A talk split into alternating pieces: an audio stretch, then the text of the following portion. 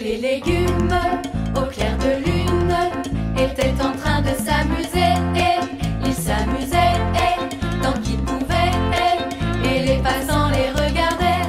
Alors je ne sais pas si, comme l'affirme la comptine, les légumes peuvent s'amuser au clair de lune peut-être dans l'assiette, qui sait. et à propos des légumes, si on parlait de régime végétarien, il y a celles et ceux qui le pratiquent pour des raisons de santé, des raisons économiques ou encore par compassion envers les animaux, et finalement peu importe là où les raisons tant qu'il n'y a pas de carence. Qu'en est-il justement du régime végétarien chez l'enfant? Pour en parler, avec nous, Marie-Gabrielle Domizy, diététicienne nutritionniste, membre de l'Association végétarienne de France et membre du Club européen des diététiciens de l'enfance. Bonjour Marie-Gabrielle. Bonjour Eva. Je le rappelle, le régime végétarien est un régime alimentaire qui inclut les œufs et le lait, les produits laitiers, et qui exclut la viande et le poisson. Racontez-nous quels sont les risques potentiels associés à un régime végétarien pour les enfants et surtout comment les prévenir? Alors, dans la notion de, risque, on entend souvent euh, l'idée de malnutrition. Mais je voudrais rappeler que la malnutrition, elle prend différentes formes. Ça peut être euh, aussi bien par carence, mais également par excès ou par déséquilibre entre les apports énergétiques et ou nutritionnels. Euh, et notre société industrielle, elle prêche quand même davantage vers l'excès ou le déséquilibre que, que l'inverse. C'est confirmé euh, par des études, notamment l'étude 1K3 par exemple, qui nous montre que les comportements alimentaires de la population française sont aujourd'hui assez éloignés des recommandations nutritionnelles. Et on s'est rendu compte qu'il y avait plusieurs leviers à actionner aujourd'hui. Notamment, il faut favoriser euh, la consommation de fruits et de légumes et de les varier si possible, parce qu'on ne varie pas assez. Également les légumineuses, euh, les oléagineux tout ça dans le sens d'optimiser nos apports euh, bah, en fibres, en vitamines, en minéraux qui vont participer, qui sont même indispensables au bon fonctionnement de l'organisme. Cela a d'ailleurs été repris euh, dans le PNNS, le Programme national nutrition santé, dont le rôle est, je rappelle, euh, d'améliorer l'état de santé de la population et d'instaurer un cadre préventif vis-à-vis d'un grand nombre de pathologies qui sont liées à l'alimentation, telles que le surpoids, le diabète, les maladies cardiovasculaires, certains cancers. donc en réalité, euh, si on me demande les risques potentiels, je, vais être très honnête, euh, à partir du moment où l'alimentation est bien équilibrée, euh, ben, je n'en vois pas. Au contraire, je trouve que cette alimentation, elle va dans le sens des recommandations et je, ne vois pas de risque. Ah si, il y a éventuellement un risque, mais il est plutôt, il n'est pas sur la santé, il est pour moi social. on est aujourd'hui dans un système alimentaire dominante omnivore et donc on est dans une société où il est peut-être pas toujours évident de pouvoir euh, consommer encore végétarien.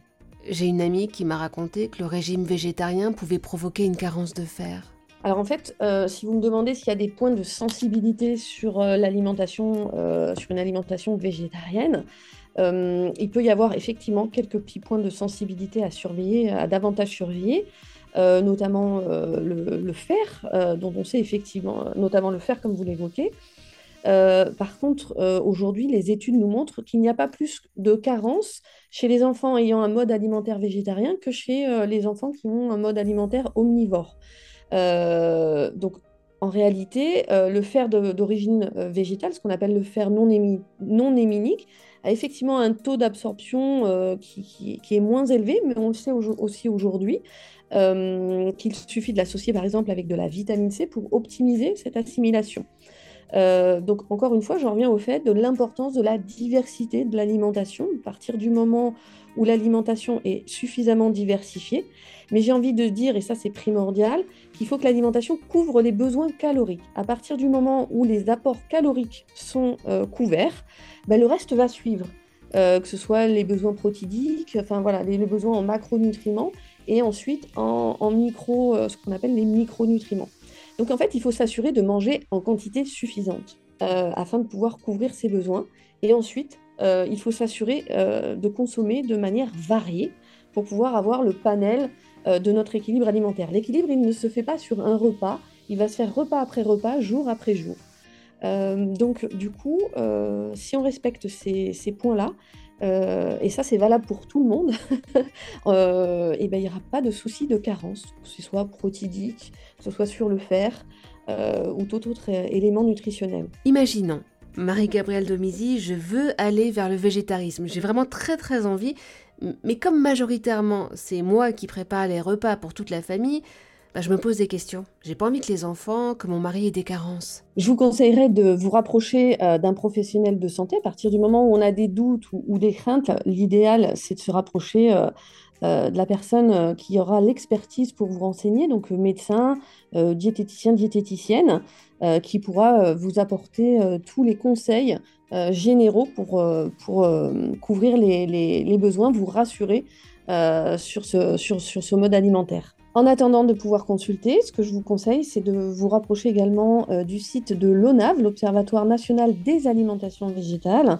euh, qui est une ressource fiable avec un comité scientifique auprès duquel vous pourrez retrouver euh, pas mal d'informations pour, vous aider et vous aiguiller. Également le site VGClick, qui dépend de l'ONAV, euh, et qui est là également euh, pour, euh, pour vous orienter sur ses besoins nutritionnels. Et vous avez des idées de recettes à me suggérer? Car là, avec une alimentation flexitarienne, j'ai l'impression de faire vraiment très très souvent les mêmes recettes. Alors avec une alimentation végétarienne, j'ai vraiment peur que ça devienne très très monotone. En réalité, il suffit de pas grand-chose pour apporter cette variété. Par exemple, un risotto, au lieu de mettre du riz, pouvez euh, utiliser de l'orge, faire un risotto d'orge aux carottes, par exemple. Non, mais Marie-Gabrielle, dans risotto, on entend riz. c'est pas possible. ah oui, mais là... ça. Risotto avec de l'orge. Qu'est-ce que vous racontez? Oui, mais on dit risotto d'orge parce que c'est pour... ça parle aux gens. Le risotto, c'est un plat plus que le riz. on est d'accord. Mais sinon, on peut faire aussi un pesto euh, et plutôt que d'utiliser du, du, basilic, le troquer par exemple par des brocolis, faire un pesto de brocolis. Ah.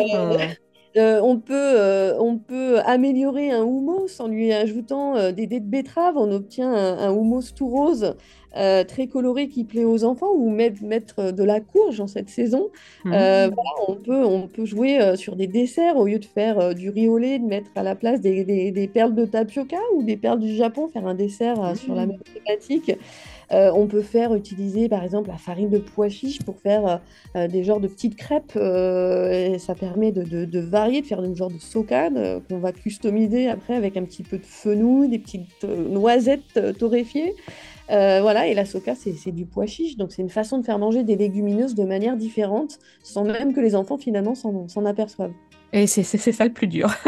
voilà. Merci beaucoup, Marie-Gabrielle Domizy. Merci beaucoup, Eva.